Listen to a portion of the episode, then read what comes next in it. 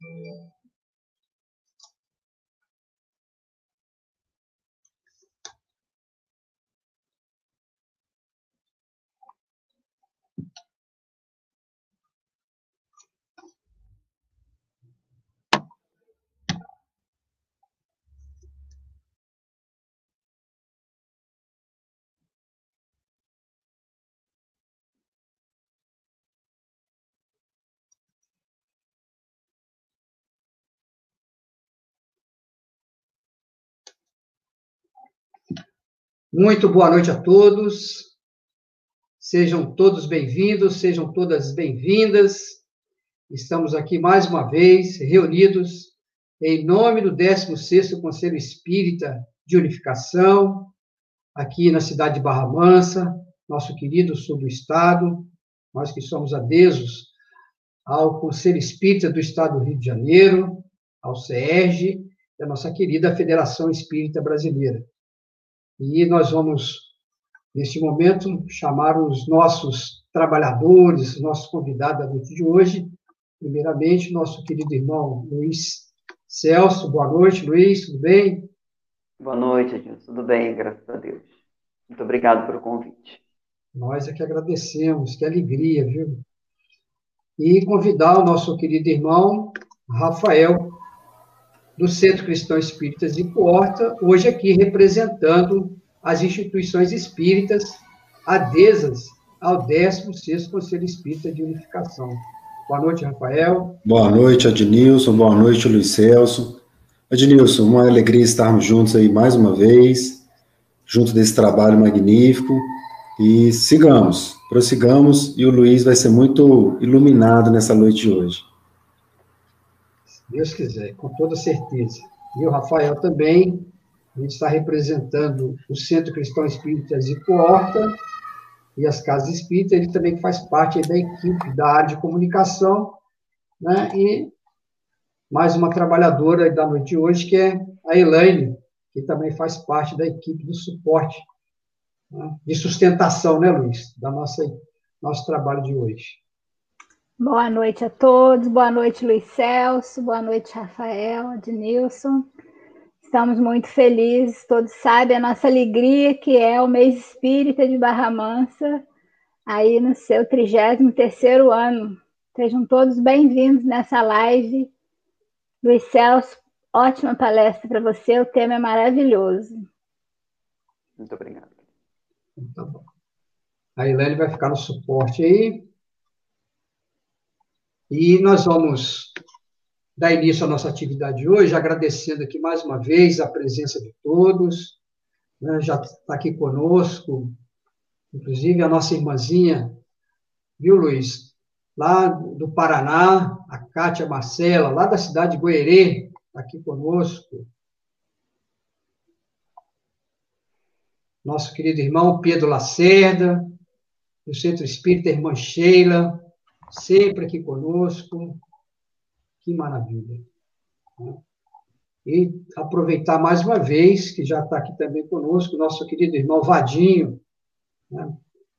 Vadinho já faz parte do 16º Conselho de Unificação.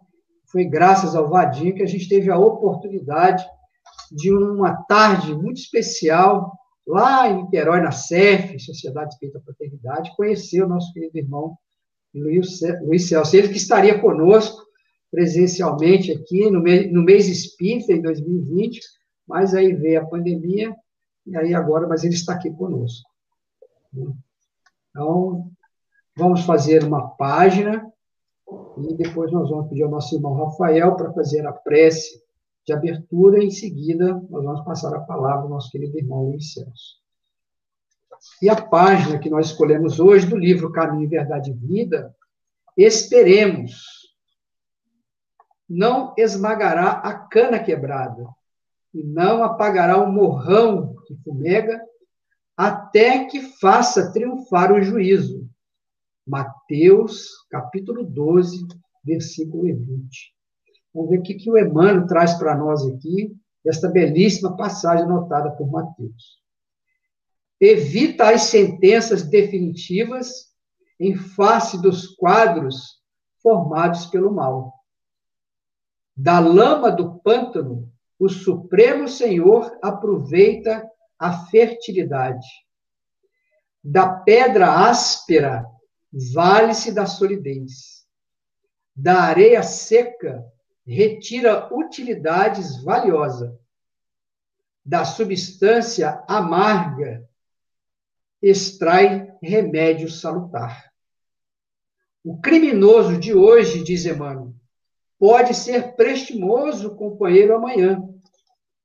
O malfeitor, em certas circunstâncias, apresenta qualidades nobres, até então ignoradas, de que a vida se aproveita para gravar poemas de amor e luz. Deus não é autor de esmagamento, é Pai de misericórdia. Não destrói a cana quebrada, nem apaga o morrão que fumega. Suas mãos reparam estragos, seu hálito divino recompõe e renova sempre. Encerra Emmanuel dizendo que não desprezes, pois, as luzes vacilantes e as virtudes imprecisas. Não abandones a terra pantanosa, nem desampares o arvoredo sufocado pela erva daninha. Trabalha pelo bem e ajuda incessantemente. Se Deus, Senhor absoluto da eternidade, espera com paciência, por que motivo nós outros, servos imperfeitos do trabalho relativo, não poderemos esperar? Belíssima mensagem de Emmanuel. Então, Rafael, para a prece para todos nós. Então, irmãos queridos, elevemos os nossos pensamentos a Deus, o nosso Pai misericordioso, a Jesus, o Mestre querido de todos os momentos da nossa caminhada. Aquele pastor que nos aguarda, que nos aconchega e que nos direciona. Aos espíritos que coordenam e orientam o trabalho do movimento espírita, especialmente do 16º Concílio Espírita de Barra Mansa. Que esses benfeitores possam envolver e intuir o nosso irmão Luiz, para que ele seja instrumento de palavras de consolação, de amor, de alerta. Pai querido, obrigado pela oportunidade e pelo convite de estarmos todos aqui reunidos nesse ambiente virtual, mas com os nossos corações, os nossos espíritos entrelaçados. Por fim, Pai, pedimos que nos auxilie a entender que servir o seu Evangelho, Servir a Jesus, a doutrina espírita, deve estar acima de todo e qualquer interesse mesquinho da nossa vida humana, do nosso mundo. Abençoa-nos, Pai, hoje e sempre. Graças a Deus. Que assim seja. Então, meus queridos irmãos, hoje aqui conosco, o nosso querido irmão Luiz Celso Nunes. Então, nosso querido irmão, ele que é vice-presidente do Grupo Espírita João Batista, em Rio Bonito, Rio de Janeiro, aquela região ali maravilhosa, que fica ali bem no meiozinho ali, de Niterói, região dos lagos, né? E, e essa instituição, que o nosso querido irmão é vice-presidente, tem um lar, um asilo acolhedor, né? Maria de Nazaré, que faz parte ali do departamento de assistência do Grupo Espírita João Batista. Então, esse nosso querido irmão, que é um trabalhador ativo também, hoje nos honra com esse tema belíssimo na noite de hoje, a obra Paulo Estevam e o Centro Espírita. E Celso, seja muito bem-vindo, receba o nosso abraço, o nosso carinho, em nome do nosso querido movimento espírita aqui do nosso sul do estado. Seja bem-vindo. Muito obrigado. meus queridos irmãos, meus amigos. Que Deus nos ampare e Jesus nos abençoe e guarde. A gratidão é nossa pelo acolhimento carinhoso que estamos recebendo dos irmãos do 16º Conselho Espírita de Unificação de Barra Mansa e pela oportunidade de estarmos participando desse 33º mês espírita. Nossa gratidão ao Adenilson, ao Rafael e Elaine, que nos acolheram neste momento, mas também a nossa gratidão especial ao nosso querido amigo e irmão Oswaldo Esteves, o nosso vadinho de Volta Redonda, que nos oportunizou o convite para estarmos aqui na noite de hoje.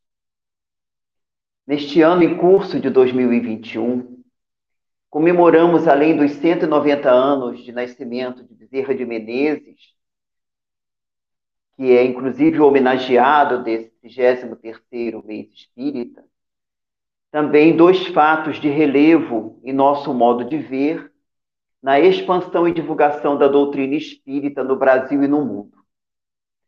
O primeiro fato é o transcurso dos 90 anos do encontro de Francisco Cândido Xavier com o Espírito Emmanuel, naquele longínquo 1931, às margens do Ribeirão em Pedro Leopoldo, no qual o querido médium assumiria o compromisso com a disciplina para servir ao venerando espírito durante mais de 70 anos de fidelidade e dedicação a Jesus e a Kardec, trazendo do mais além inumeráveis lições que, embora o transcurso de tanto tempo, continuam muito atuais.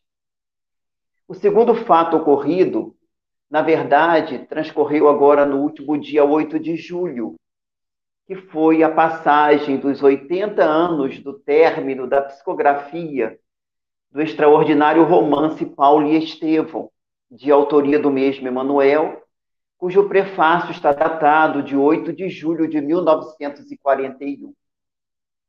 Assim, gostaríamos de trazer nesta noite algumas reflexões sobre o livro Paulo e Estevão, no que se refere ao panorama das lutas de Saulo, Paulo de Tarso, e da importância de inúmeros corações em sua vida, em especial Gesiel, mais tarde conhecido como Estevão, e Abigail, além das atividades realizadas por alguns dos apóstolos de Jesus, tais Simão Pedro, João e Tiago, filhos de Zebedeu, Tiago, filho de Alfeu, Filipe e suas filhas, entre outros.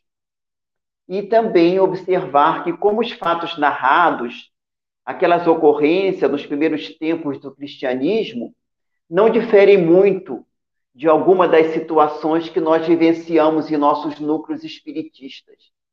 Aliás, esse pensamento relativamente à importância do Paulo Estevão como uma obra que muito pode nos auxiliar em nossos grupamentos espíritas, é um pensamento de um querido amigo já desencarnado, o Dr. Ronaldo Tornel da Silveira, que foi um médico devotado em Juiz de Fora, Minas Gerais, e ele sempre dizia o quanto o Paulo e Estevão possuem de elementos para nortear as nossas atividades espíritas.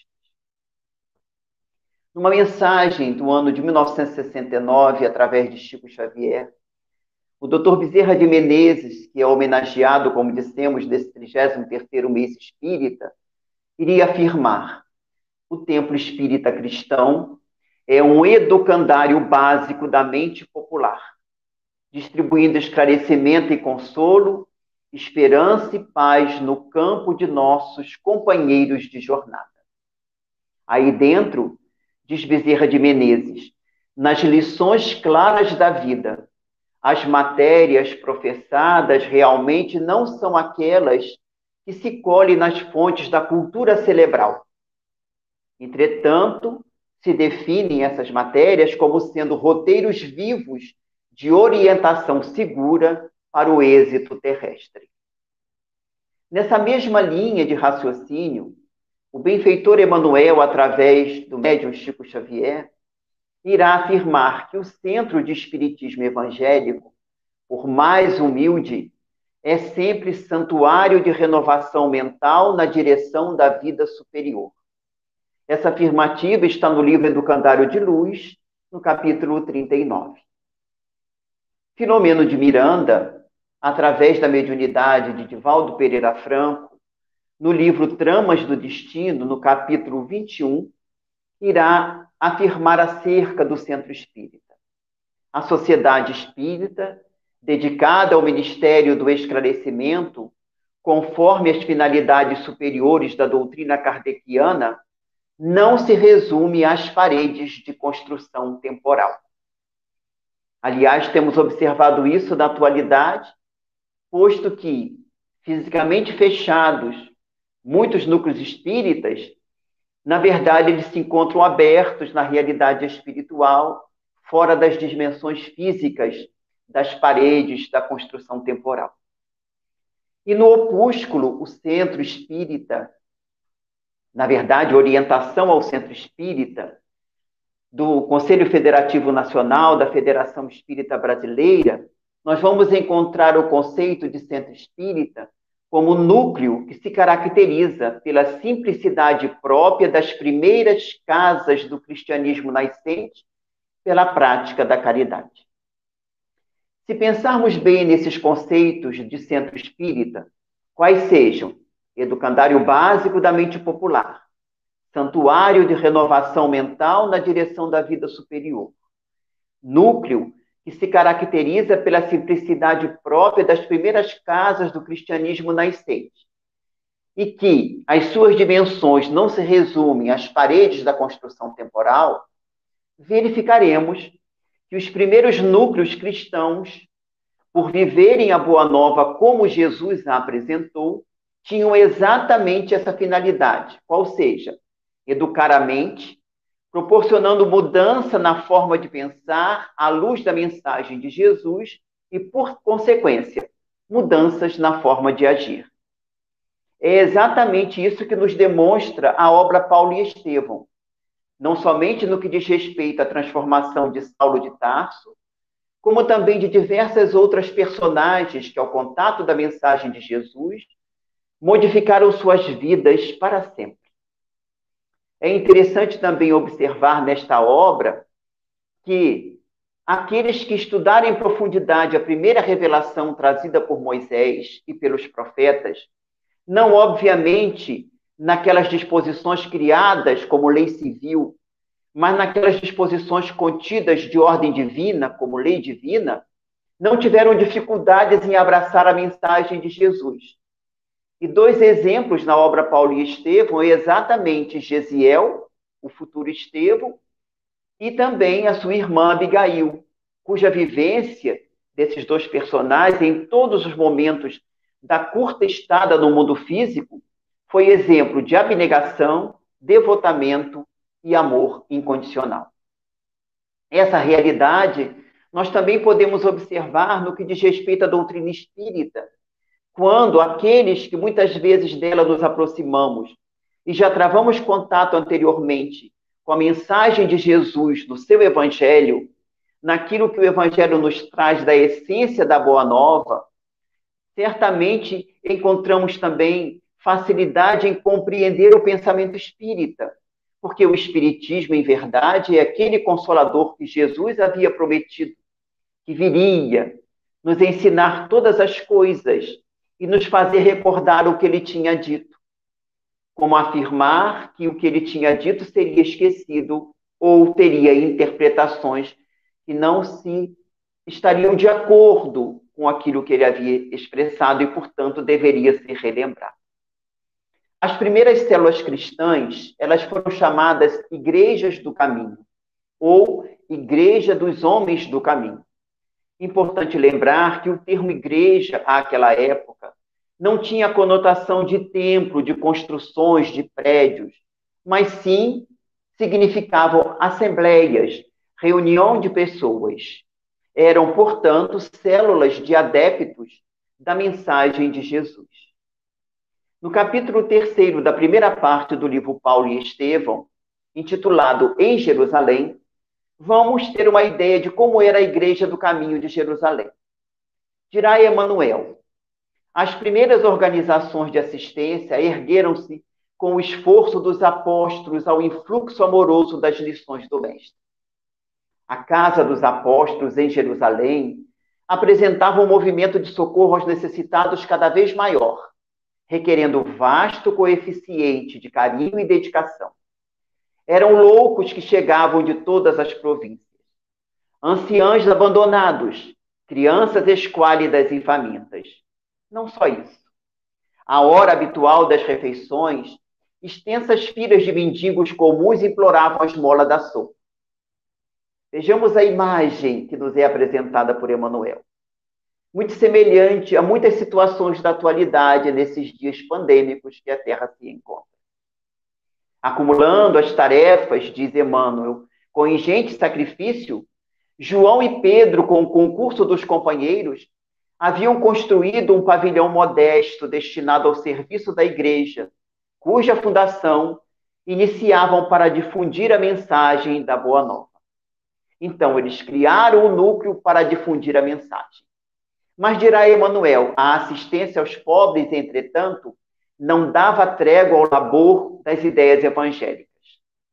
Tamanho o movimento de necessitados de toda sorte, ainda continua a esclarecer Emanuel, que há muito Simão não mais podia entregar-se a outro mistério, no concernente à pregação da boa nova do rei obrigado a valer-se do socorro dos elementos mais notáveis da cidade, Pedro sentia-se cada vez mais escravo dos seus amigos benfeitores e dos seus pobres beneficiados, acorridos de toda parte em grau de recurso supremo ao seu espírito de discípulo abnegado e sincero. Essas afirmativas de Emanuel nos convidam a reflexionar acerca das nossas atividades nas casas espíritas Será que também a busca por atender cada vez mais às necessidades materiais de um mundo de provas e expiações não está fazendo com que a parte destinada ao socorro do espírito, ao ser imortal que já viveu antes e viverá depois de passada essa etapa reencarnatória, fique relegada a segundo plano ou mesmo sem tempo de ser apresentada? Devido a esse movimento de atender sempre às necessidades, não temos tempo de fazer a outra parte, que é oferecer o pão do espírito? Ou será que, pelas necessidades de conseguir recursos materiais, estamos cedendo espaço para que os que ajudam materialmente interfiram na parte destinada aos esclarecimentos das almas? Porque nós vemos que Emmanuel afirma que Simão Pedro se sentia escravizado pelos benfeitores que colaboravam, e muitos desses benfeitores eram vinculados ao judaísmo e colocavam determinadas condições para ajudar. Então, a parte destinada à divulgação da Boa Nova estava ficando prejudicada, porque Pedro não tinha tempo, João não tinha tempo. Estavam só ocupados no serviço material e não tinham tempo de atender a outra parte, que é exatamente oferecer os recursos do esclarecimento espiritual, a fim de que aquelas almas que em breve deixaria o corpo, mas hoje, mas amanhã, levasse para a vida espiritual elementos de esclarecimentos que pudessem auxiliá-las na transformação de si mesmas.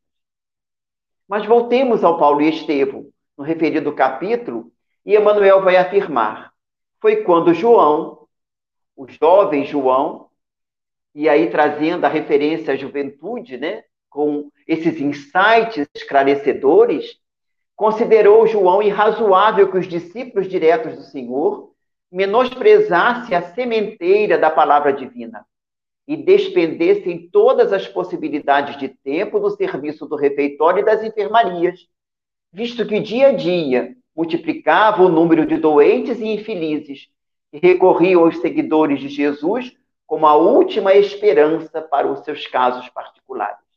Então João teve um insight, ora, não era possível eles ficarem só ocupados com isso sem terem tempo de fazer a outra parte, que era esclarecer as almas. E aí, na primeira reunião, Pedro apresentou essa ideia de João e foram, na reunião, escolhidos sete auxiliares para assumirem essa parte material, desafogando Pedro e João de maneira que eles tivessem tempo de narrar as suas experiências com Jesus, de trazer as lições que haviam aprendido do mestre, sem, sem, entretanto, deixarem também de realizar o trabalho material, mas não só o trabalho material. Vemos, portanto, que houve um despertamento. E um desses colaboradores vai ser exatamente Gesiel Estevão, que já estava acolhido na Casa do Caminho em Jerusalém e que agora será designado para colaborar nessa assistência. Esse despertamento para a necessidade de dividir as tarefas de cunho material foi muito importante, porque aqueles que não tinham ainda os conhecimentos relativos à Boa Nova poderiam fazer esse trabalho material, enquanto Pedro, João e outros apóstolos realizariam, além dessa tarefa, o trabalho de esclarecimento.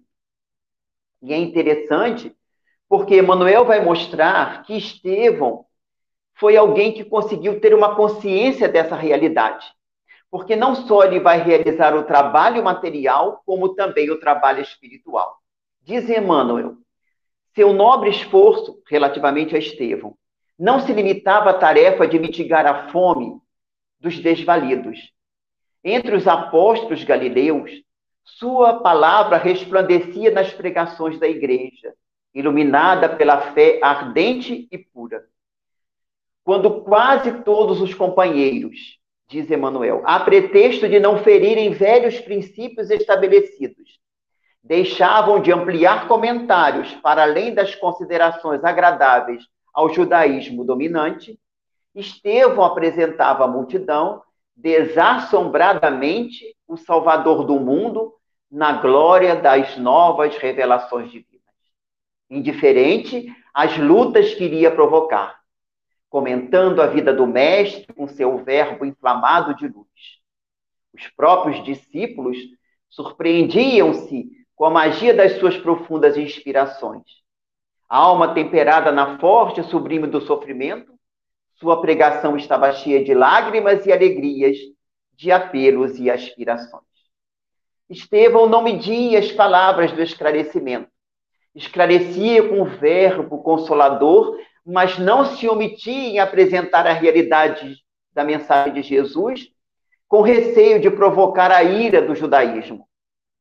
Estevão, na verdade, oferecia o pão do corpo sem descurar do pão da alma, que deve ser apresentado conforme foi recebido. É uma outra advertência dessa obra magistral de Emmanuel para todos nós não deixar de apresentar a mensagem do Evangelho e, em nosso caso, a luz da revelação espírita, como ela nos foi oferecida por Allan Kardec, sem procurar amoldá-la aos interesses transitórios do mundo. Isto é, ficar fazendo com que a mensagem não seja apresentada na sua clareza com receio de que ela possa ferir suscetibilidades ou interesses. Vejamos que Estevão traz essa realidade para todos nós. Ainda sobre esse assunto, relativamente à necessidade de oferecer o pão do corpo, mas também o pão da alma, nós vamos verificar no mesmo Paulo e Estevão, agora na segunda parte, no capítulo 4, intitulado Primeiros Labores Evangélicos, um momento em que Emmanuel vai nos falar de que Saulo, já agora convertido, em companhia de Barnabé, tinham ido a Jerusalém oferecer socorro à igreja de Jerusalém, que agora estava muito é, ju, é, com aspectos de uma verdadeira sinagoga. A interferência do judaísmo havia influenciado excessivamente a igreja de Jerusalém depois daquelas perseguições iniciadas por Saulo. E Saulo, agora convertido em companhia de Barnabé, foi levar os recursos a Jerusalém e no retorno ele começa a conversar com Barnabé e Saulo então vai ter uma inspiração. Ele dirá que a mensagem não poderia ficar restrita ao judaísmo, porque se ela ficasse restrita ao judaísmo, a mensagem de Jesus, ela seria abafada. Era necessário divulgar a mensagem para os gentios também. E Emanuel irá transcrever uma afirmativa de Saulo a Barnabé exatamente com referência ao tema que vimos tratando. Dirá Emanuel que Paulo afirmou a Barnabé: Não é justo esquecer os grandes serviços da igreja de Jerusalém aos pobres e necessitados. E creio mesmo que a assistência piedosa dos seus trabalhos tem sido muitas vezes sua tauba de salvação. Então, Saulo ele não desmerecia o trabalho material e ele via que era muito importante aquele serviço de socorro aos necessitados. Mas ele vai afirmar mais adiante: existe, porém, outros setores de atividade, outros horizontes essenciais. Poderemos atender a muitos doentes, ofertar um leito de repouso aos mais infelizes, mas sempre houve e haverá corpos enfermos e cansados na terra. Na tarefa cristã, semelhante esforço não poderá ser esquecido, mas a iluminação do espírito deve estar em primeiro lugar. Isto é, o esclarecimento do ser imortal, e não só se preocupar em cuidar de corpos. E essa realidade nós vamos ver numa mensagem recebida por Chico Xavier, editada pelo irmão X, constante do livro Cartas e Crônicas, no primeiro capítulo, intitulado Lições nas Trevas, onde Humberto de Campos vai nos falar de um benfeitor espiritual que estava visitando umas regiões de sofrimento na vida espiritual, umas regiões trevosas, e ali com uma caravana, capitaneando uma caravana, e de repente vem uma horda de entidades perturbadoras e violentas. E quando essa, essa horda se aproxima desse grupo de benfeitores, Aquele que estava capitaneando os obsessores vai gritar para os companheiros: parem, parem. Eu conheço aquele homem que está à frente daquela caravana. E aqueles espíritos perturbadores se espantam: você o conhece? Sim. E o benfeitor se aproxima com os demais e diz: Você me conhece? Ele Sim, conheço. Você me auxiliou muito na terra. Obviamente, estamos relatando aqui com as nossas próprias palavras. Você me auxiliou muito na terra. Quando eu necessitei de pão, você me ofereceu. De roupa, você me ofereceu. Você me ofereceu remédio. Auxiliou para que eu pudesse ter uma casinha, para que eu pudesse cuidar dos meus filhos, da minha família. E aí os perturbadores foram perguntando: mas o que mais que ele te fez? Ele me amparou muito, me deu um apoio, me auxiliou em todas as necessidades materiais e foi descrevendo todo o apoio que aquele benfeitor espiritual lhe havia ofertado. E aí o benfeitor, muito espantado com aquilo tudo, disse: Meu irmão, eu não fiz mais do que a minha obrigação. Mas se eu fiz tudo isso por você, por que, que você ainda está nessa condição? E o irmão X dirá que, o, que o, o perturbador ficou muito triste e disse para o benfeitor espiritual: Em verdade, és bom e me amparaste em toda a minha vida, mas não me ensinaste a viver. Isto é, esqueceu de oferecer àquele homem que ele colaborou os recursos da iluminação espiritual para que ele não continuasse nas trevas da ignorância relativamente à sua realidade de espírito imortal. Então, é isso que nós encontramos nesses itens do Paulo e Estevão aqui referidos.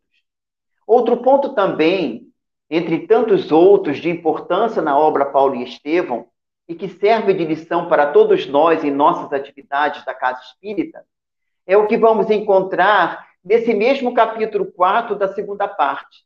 Esse capítulo que é intitulado Os Primeiros Labores Apostólicos. Quando o Espírito Emmanuel, bem antes, obviamente, dessa referência que fizemos, esse insight de Paulo, Emmanuel vai trazer exatamente o momento em que Saulo já tendo passado mais de ano na sua cidade natal de Tarso, para onde ele foi, para onde ele tentou recomeçar a sua vida como tecelão, se mantendo como tecelão na sua cidade natal, Saulo vai receber a visita de Barnabé, que vai convidar Saulo para que fosse colaborar com ele e outros companheiros na igreja de Antioquia. Lembrando mais uma vez, igreja aqui reunião, assembleia, não templo como nós identificamos hoje. E é interessante observar como Emmanuel descreve a cidade de Antioquia. Antioquia, que é uma cidade que ficava à margem esquerda do rio Orontes, hoje é chamada de Antáquia, na Turquia. Emmanuel dirá que Antioquia era uma cidade cosmopolita, isto é, uma cidade que, além dos seus cidadãos propriamente nativos, tinham pessoas de várias nacionalidades. Era um local de encontro de criaturas que vinham de várias regiões. Era uma cidade repleta de mármores preciosos, bosques artificiais, que davam a medida da opulência dos seus habitantes. Então haviam habitantes muito ricos em Antioquia. Mas dirá Emanuel, era um foco de grandes devassidões. Proliferava nessa cidade todas as espécies de abusos e prazeres licenciosos. Havia na cidade uma criminosa tolerância com relação a esses prazeres licenciosos. Dirá Emanuel que a riqueza pública de Antioquia ensejava grandes possibilidades às extravagâncias. Havia na cidade as ambições inferiores e os dramas passionais. Podemos observar, pela descrição de Emanuel, que Antioquia não era muito diferente de muitas cidades espalhadas pela terra nos dias da atualidade.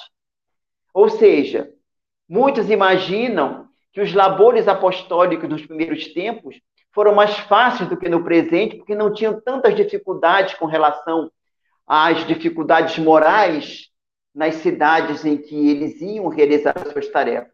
E é um engano.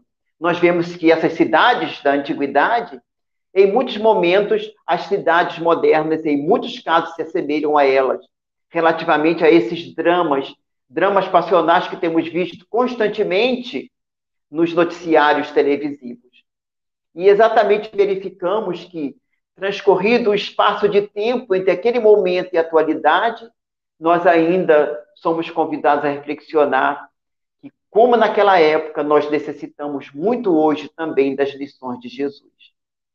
E vamos observar, dentro dessa cidade, assim descrita por Emmanuel, como é que era o núcleo, como é que era essa igreja de Antioquia. E Emmanuel vai nos dizer que essa igreja né? Ela não era rica, mas a boa vontade dos componentes parecia provê-la de graças abundantes. Diariamente, à noite, se reuniam na casa singela onde funcionava a célula do caminho. Grande grupo de pedreiros, soldados paupérrimos, de lavradores pobres, todos ansiosos pela mensagem de um mundo melhor. As mulheres de condições humildes e a maioria dos frequentadores que ali iam estavam interessados nos conselhos e consolações, remédios para as chagas do corpo e do espírito. Então, estavam indo buscar os dois tipos de medicação, não só para as mazelas do corpo, mas encontravam também na célula cristã de Antioquia, na célula do caminho, os recursos para o espírito. E Emmanuel dirá: a instituição de Antioquia era então muito mais sedutora que a própria igreja de Jerusalém. Vivia-se ali num ambiente de simplicidade pura, sem qualquer preocupação com as disposições rigoristas do judaísmo. Essa afirmativa é muito oportuna, porque ela mostra a importância da simplicidade, sem a preocupação com práticas externas dispensáveis. E é uma lição para nós nas nossas casas espíritas a mostrar que não há necessidade de vestimentas especiais, de imagens e outros adereços. É preciso manter a simplicidade dos primeiros núcleos cristãos. Isso não significa que não vamos ter os recursos que a tecnologia e as facilidades nos oferecem, mas sem os excessos. E ali se vivia num ambiente de grande simplicidade e que Emmanuel chegou ao ponto de dizer que ela era mais sedutora do que a igreja de Jerusalém que era o núcleo onde funcionavam os primeiros discípulos de Jesus. Vejamos como a dimensão da igreja de Antioquia estava colocada na visão de Emanuel. Diz ele: todos amavam as obrigações diurnas, aguardando o repouso da noite nas reuniões da igreja com uma bênção de Deus. É interessante essa afirmativa de Emanuel, porque todos trabalhavam durante o dia, como é natural, cada um com suas próprias atividades de manutenção. Inclusive, Saulo tinha a sua condição de tecelão e trabalhava, mas à noite estavam todos reunidos no núcleo para o repouso da fadiga. Ou seja, estarem reunidos era uma forma de repousar das lutas do dia.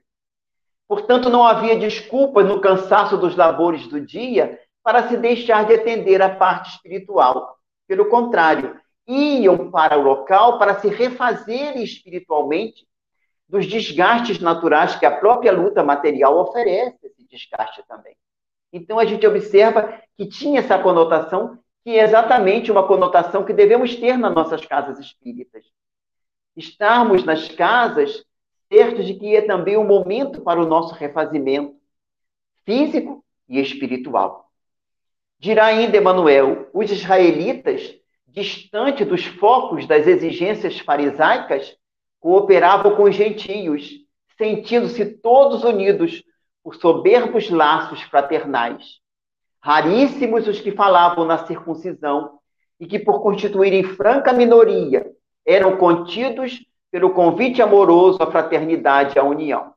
Vejamos que em Antioquia, diferentemente de Jerusalém, os judeus comungavam com os gentios, os israelitas com os gentios. Não havia divergência entre eles, porque havia a fraternidade e a união.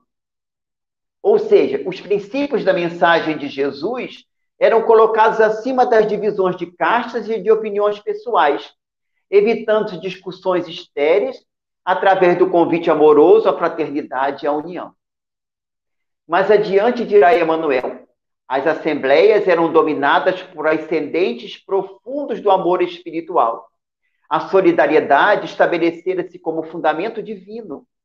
As dores e os júbilos de um pertenciam a todos. A união de pensamentos em torno de um só objetivo dava ensejo a formosas manifestações da espiritualidade. Aqui nós verificamos nessa afirmativa a base para assistência espiritual superior, para que essa assistência se realize, qual seja a união de pensamentos em torno de um só objetivo. No caso, a vivência da mensagem de Jesus. O que mais tarde Allan Kardec identificaria como sendo a necessidade da homogeneidade de pensamentos e sentimentos nas nossas tarefas espiritistas.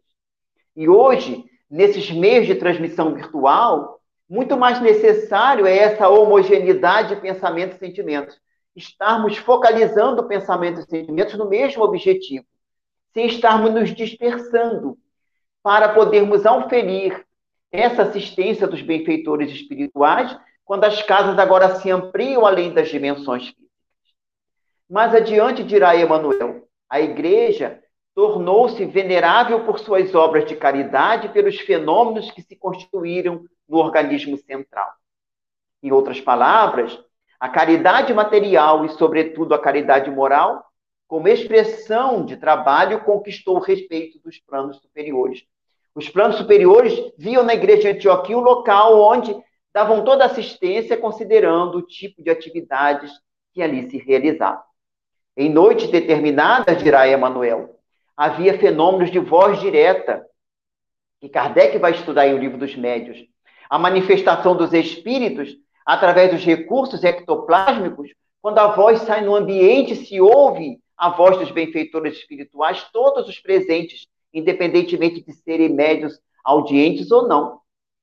Dirá Emanuel que a instituição de Antioquia foi um dos raros centros apostólicos onde semelhantes manifestações chegaram a atingir culminâncias indefiníveis.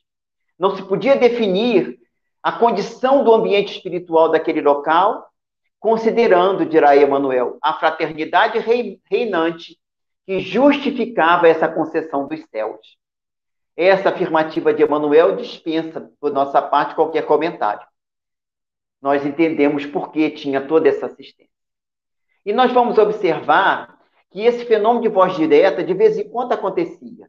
E ele aconteceu num outro momento, quando Emmanuel vai narrar a saída de Saulo e Barnabé para a primeira viagem de divulgação do Evangelho. Dirá Emmanuel, no instante das preces, a voz do Espírito Santo se fez ouvir no ambiente de simplicidade pura, inculcando fosse Barnabé e Saulo destacados para a evangelização dos gentios. Valendo lembrar aqui, meus irmãos, que Emmanuel coloca uma nota ao afirmar isso, dizendo que ninguém deveria ignorar que Espírito Santo designa a legião dos espíritos santificados na luz e no amor, que cooperam com Cristo desde os primeiros tempos da humanidade. Ou seja, não é uma individualidade, é uma legião de espíritos. E eles falam dizendo que Barnabé e Saulo realmente deveriam ser aqueles que iriam fazer a viagem de divulgação da mensagem. Porém, mais tarde, nós vamos encontrar no, no retorno de Saulo e Barnabé dessa primeira viagem, aproximadamente quatro anos depois, porque eles levam aproximadamente quatro anos viajando e divulgando a mensagem, a pé ou com os meios de transporte precários existentes à época, nós vamos ver que no capítulo 5 da segunda parte, que vai ser intitulado Lutas pelo Evangelho, Emmanuel vai trazer a seguinte imagem daquela igreja de Antioquia. Os dois dedicados missionários haviam voltado em uma fase de grandes dificuldades para a instituição. As vozes do Espírito Santo não mais se manifestavam. Ou seja, não havia mais aqueles fenômenos. que tinha acontecido? Qual seria a causa dessa ocorrência? E Emmanuel vai nos dizer: as contendas de Jerusalém estendiam-se a toda a comunidade de Antioquia. As lutas da circuncisão estavam acesas. Os próprios chefes mais eminentes estavam divididos pelas afirmativas dogmáticas. Em vista das discussões estéreis e venenosas, os irmãos achavam-se extremamente confusos. Uns eram partidários da circuncisão obrigatória, outros se batiam pela independência restrita do evangelho e as polêmicas furiosas a respeito de alimentos puros e impuros. A igreja de Antioquia oscilava numa posição de imensa perplexidade, perder o sentido de unidade que a caracterizava dos primórdios. Cada qual doutrinava do ponto de vista pessoal. Vamos ver que aqui houve a falta de homogeneidade de pensamento e sentimentos. Foi esquecido aquela afirmativa de Jesus que Mateus anotaria em 18, capítulo em capítulo 18, versículo 20, onde quer que se encontrem duas ou três pessoas reunidas em meu nome, eu aí estarei entre elas. Porque Kardec, ao comentar essa passagem no Evangelho segundo o Espiritismo, capítulo 28, itens 4 e 5, no prefácio das preces pelas reuniões espíritas, ele dirá que estarem reunidas em nome de Jesus duas ou três ou mais pessoas não quer dizer que basta estarem materialmente juntas. É preciso que estejam espiritualmente em comunhão de intentos e ideias para o bem. Jesus, então, e os espíritos, ou os espíritos que o representam, se encontrarão na Assembleia. O que atrai não é o maior ou menor número de pessoas reunidas, o que atrai o Cristo e os bons espíritos, mas o sentimento de caridade que reciprocamente os anime. Não é, pois, a simultaneidade de palavras, de cântico ou de atos exteriores que constitui a reunião em nome de Jesus, mas a comunhão de pensamentos em concordância com o espírito de caridade que ele personifica. E dirá Kardec: tal o caráter que deve revestir-se as reuniões espíritas sérias, aquelas que sinceramente se desejam o concurso dos bons espíritos.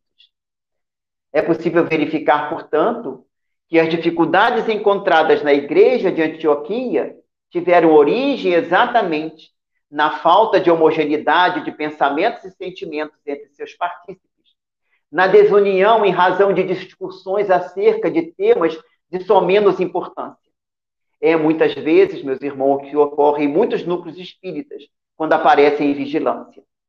E esse fato foi motivo de uma advertência de Allan Kardec, que está grafada na Revista Espírita de fevereiro de 1862, quando, numa mensagem de Ano Novo aos espíritas de Lyon, Kardec, respondendo a um, uma mensagem de Ano Novo aos espíritas lioneses, ele vai dizer que a tática, ora em ação pelos inimigos dos espíritas, mas que vai ser empregada com novo ardor, é a de tentar dividi-los, criando sistemas divergentes e suscitando entre eles desconfiança e inveja.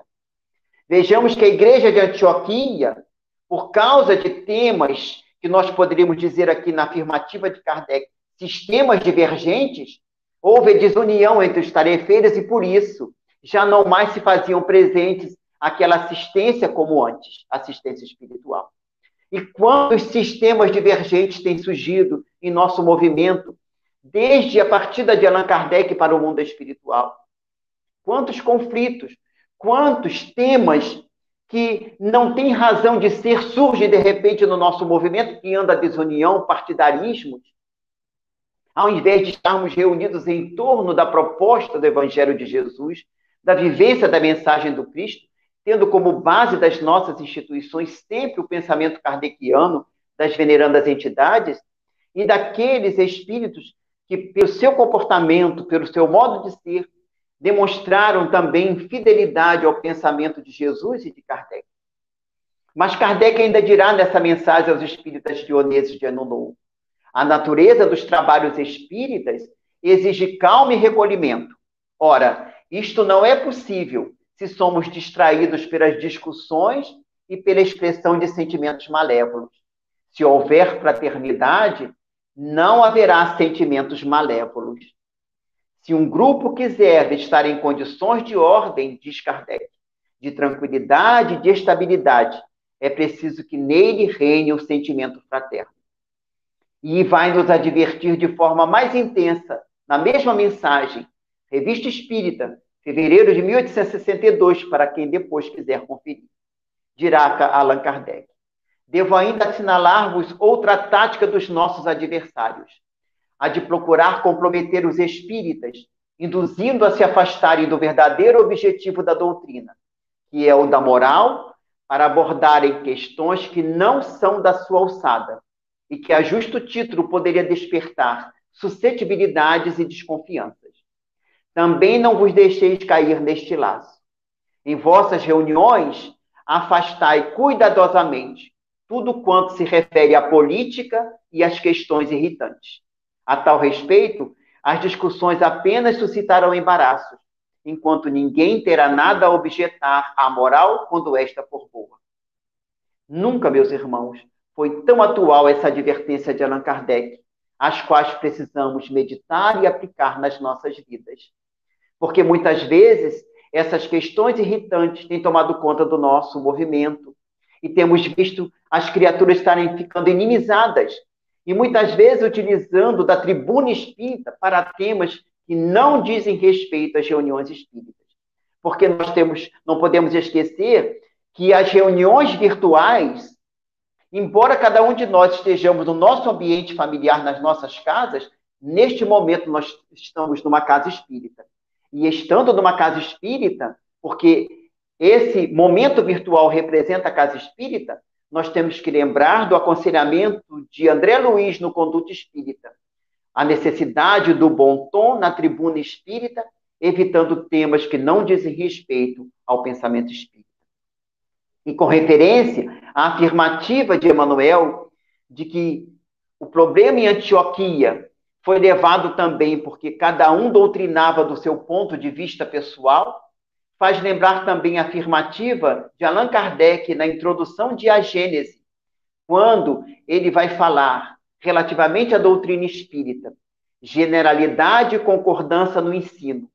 Esse é o caráter essencial da doutrina, a condição mesma da sua existência, donde resulta, diz Kardec, que todo princípio que ainda não haja recebido a, consagração do controle da generalidade não pode ser considerado parte integrante dessa mesma doutrina.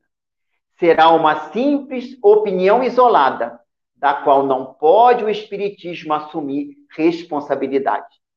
Ou seja, opinião pessoal não é a opinião da doutrina espírita é a opinião pessoal desse encarnado ou daquele desencarnado. Se ela não está dentro do contexto da doutrina, se não teve o princípio da generalidade, da concordância, da razão, da lógica, do bom senso, é uma opinião pessoal. Respeitável, sim, mas nem sempre é a opinião do Espiritismo.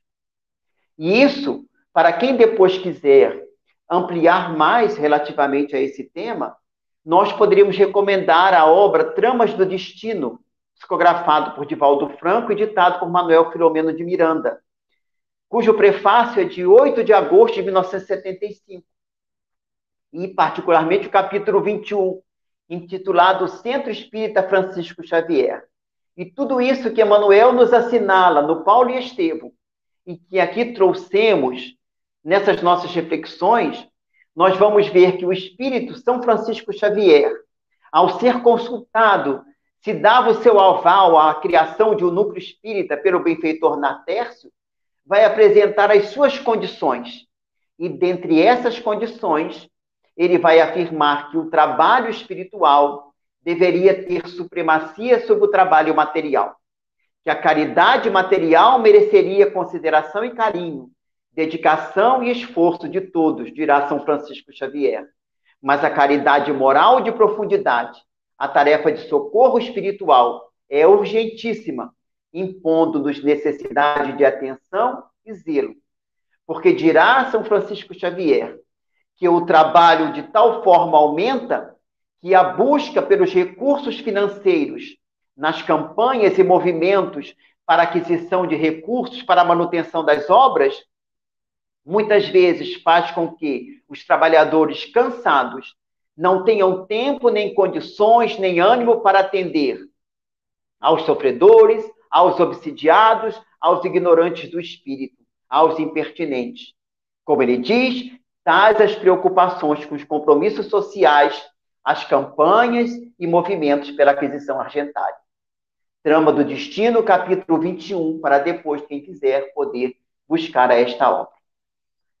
E gostaríamos, nesses, já fechando o nosso encontro, já que a hora vai avançada, lembrar o venerando Dr. Bezerra de Menezes, o homenageado dessa trigésima desse 33º mês espírita de Barra Mansa, quando no seu livro Dramas da Obsessão, recebido pela inesquecível Ivone Pereira, essa média extraordinária, exemplo de dedicação, de abnegação, de devotamento, no item 3 da conclusão desse livro, Dramas da Obsessão, Bezerra de Menezes, referindo a um centro espírita, dirá: um centro espírita onde as vibrações dos seus frequentadores, encarnados ou desencarnados, irradiem de mentes respeitosas, de corações fervorosos, de aspirações elevadas, onde a palavra emitida jamais se desloque para futilidades e depreciações, onde em vez de gargalhar divertido se pratique a prece,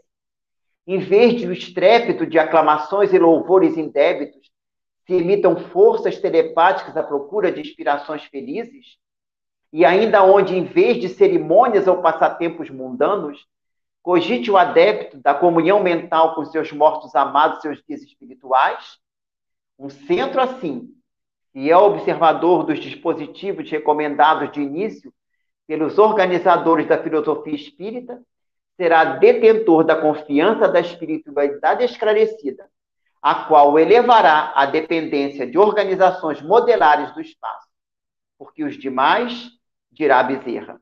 Ou seja, aqueles que se desviam para normas ou práticas extravagantes ou inapropriadas serão no espaço considerados meros clubes onde se aglomeram aprendizes do espiritismo em horas de lazer.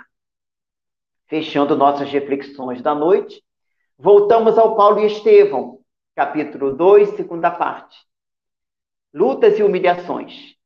Lembrar aqui o encontro em desdobramento espiritual de Saulo com Estevão e Abigail, que Paulo iria notar na segunda epístola aos Coríntios 12, 2, 4.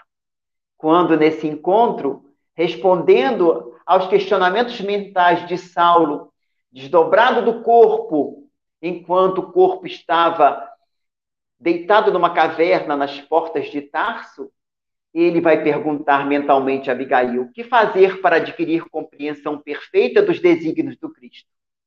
E a resposta será esclarecedora: ama. Mas como proceder? perguntará ele, de modo a enriquecermos na virtude divina. Jesus aconselha o amor aos próprios inimigos. Entretanto, considerava quão difícil devia ser semelhante realização Penoso testemunhar dedicação sem o real entendimento dos outros. Como fazer, questionou ele a Abigail, para que a alma alcançasse tão elevada expressão de esforço com Jesus Cristo? E Abigail respondeu: trabalha. E ele dirá: Paulo, Abigail tinha razão. Era necessário realizar a obra de aperfeiçoamento interior. O trabalhar aí é trabalhar primeiramente interiormente em nós mesmos, além do trabalho, obviamente, do serviço ao próximo, mas trabalhar na nossa transformação. Indagaria ele posteriormente que providências adotar contra o desânimo destruidor? E a resposta: espera. E ele vai dizer que realmente, em qualquer circunstância, era necessário deixar de lado os caprichos pessoais e aguardar a manifestação divina. Concordava Saulo com Abigail que se fazia indispensável amar, trabalhar e esperar. Mas ele iria fazer um último questionamento. Entretanto, como agir no âmbito de forças tão heterogêneas?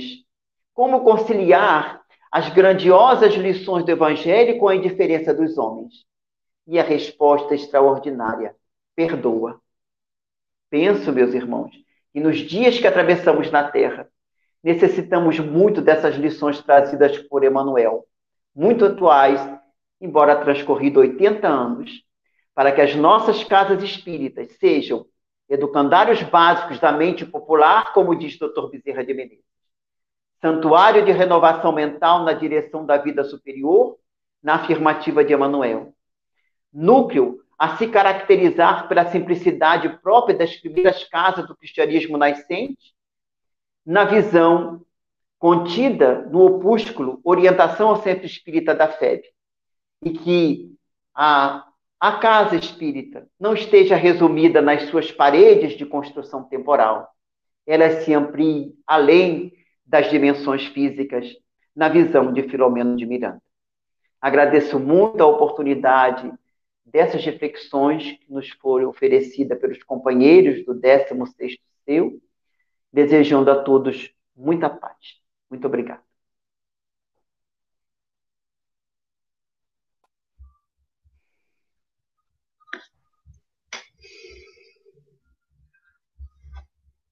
Meu querido irmão, a nossa gratidão por esse presente abençoado para todos nós. Está aí um verdadeiro regimento interno para as nossas instituições espíritas. Agradecer aqui a Rosiane Guimarães, de Rio Bonito, mandando um grande abraço. Né? E agradecer a presença dos nossos queridos irmãos, Saulo e Celso, que maravilha, que presente você nos deu. Agradecer a presença do Zé Borges, do Centro Cristão Espírita Amor e Caridade, nossa irmãzinha Cláudia Almeida também, de Corta, nossa irmã é, Claudinha, que é da Instituição Cristã Espírita Bezerra de Menezes, nossa irmãzinha Tânia, do Centro Cristão Espírita Paulo de Tarso. Agradecer a presença da Nair também, representando aí o 36 seu, de Volta Redonda, mandando um abraço para você, Nair, saudade. Sim, saudade da Nair também. Ai, que benção o Valteir, do Centro Espírita Deus. Agradecer também aos nossos irmãos, na, nosso querido irmão Marcos, né, do Portal Consolador, de Juiz de Fora. E agradecer mais uma vez a presença de todos. Gente, por isso que é importante, né? Nós vamos trazer o nosso querido irmão Rafael, a Elaine aqui também, né? Aí veja a importância, né? O Rafael que vai falar um pouquinho para a gente do, é, vou deixar com ele, que eu não sei nem falar o nome direito desse aplicativo. Mas veja a importância de uma palestra como essa ficar gravada e a gente poder ouvir. Como é que funciona isso, Rafael? É, Adnilson, a gente já fez uma, uma breve divulgação na semana passada que todas as palestras do, do 16º Conselho Espírita de Unificação de Barra Mansa, elas estão também disponibilizadas no aplicativo Spotify, na, na versão áudio, né? Na versão podcast. São nomes complicados, mas o aplicativo é muito simples. Você vai baixar no seu celular ou vai acessar pelo computador e vai procurar lá 16 seu. Já vai aparecer lá uma página, é como se fosse um YouTube. Só que lá a disponibilização do arquivo é feita através de áudio. Isso vai facilitar quando você estiver, talvez, numa viagem, você estiver num trânsito, indo e voltando ao trabalho, numa academia, numa caminhada.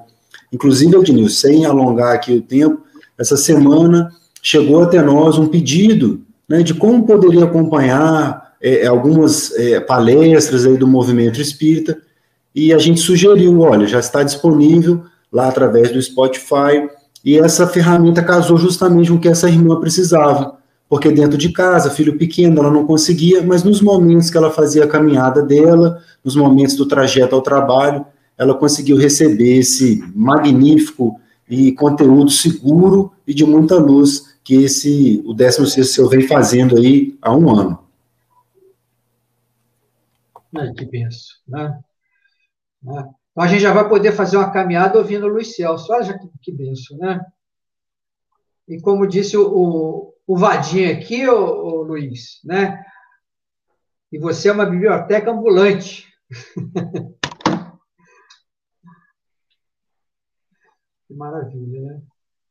Então, mais uma vez, pedir a Elaine aí para fazer a divulgação, enquanto eu vou pedir depois para o nosso querido irmão Luiz Celso nos presentear também com uma prece, encerrando as nossas atividades, e pedir para a Elaine fazer a divulgação das, da nossa programação do mês espírita, homenageando o venerando espírito Bezerra de Menezes. Nosso mês espírita começou no dia 7, então vocês vão poder encontrar aí no YouTube e também no Spotify, como o Rafael falou, a palestra do Luciano Klein, que foi dia 7, e também, logo essa semana, já vão poder ouvir o Luiz Celso também. No YouTube já está disponível a partir do momento de agora, né? Já tivemos o, Lu, o, Lu, o Luciano Klein falou para nós, Bezerra de Menezes, o homem, seu tempo e sua missão. O livro que ele está lançando. Tá? Brevemente estará aí para a gente poder adquirir essa obra maravilhosa, né? Já estamos todos doidos para ler. Hoje aí o nosso irmão, a obra de Paulo Estevam, o Centro Espírita. A semana que vem estaremos com a Jussara Colwood falando sobre Bezerra de Menezes e os obreiros do Senhor. Teremos também, encerrando o mês espírita, o Geraldo Campete, que falar para todos nós conhecimento, verdade e libertação. Obrigada. Que maravilha.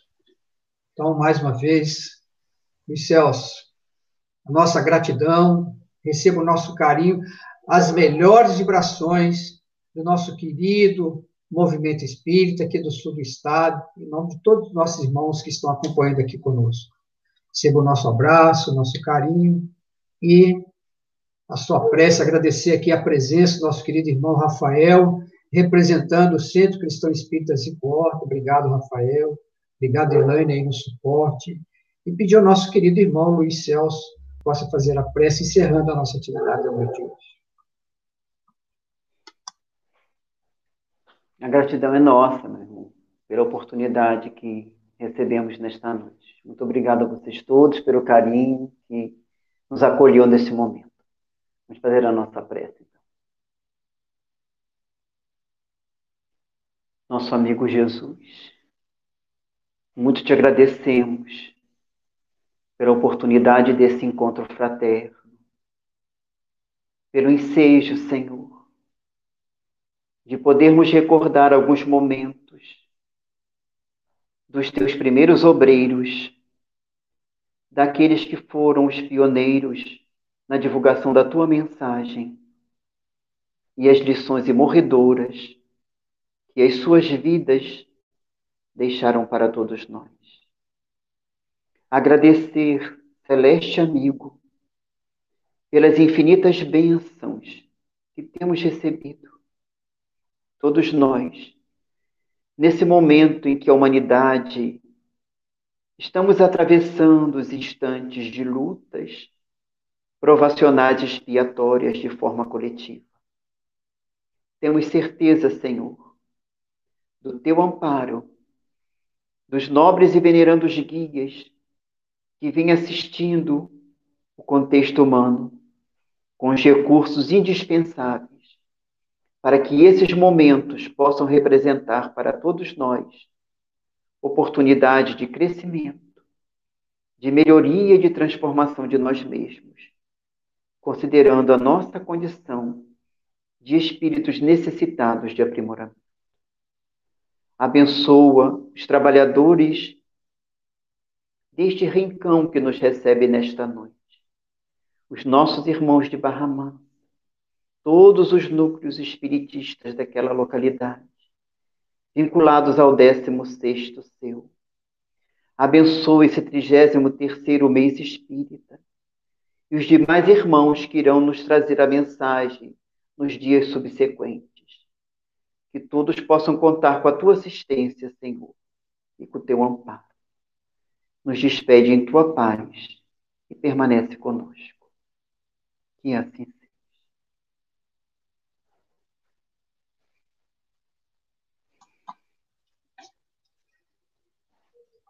Meus irmãos, muito boa noite e até a semana que vem, se Deus quiser.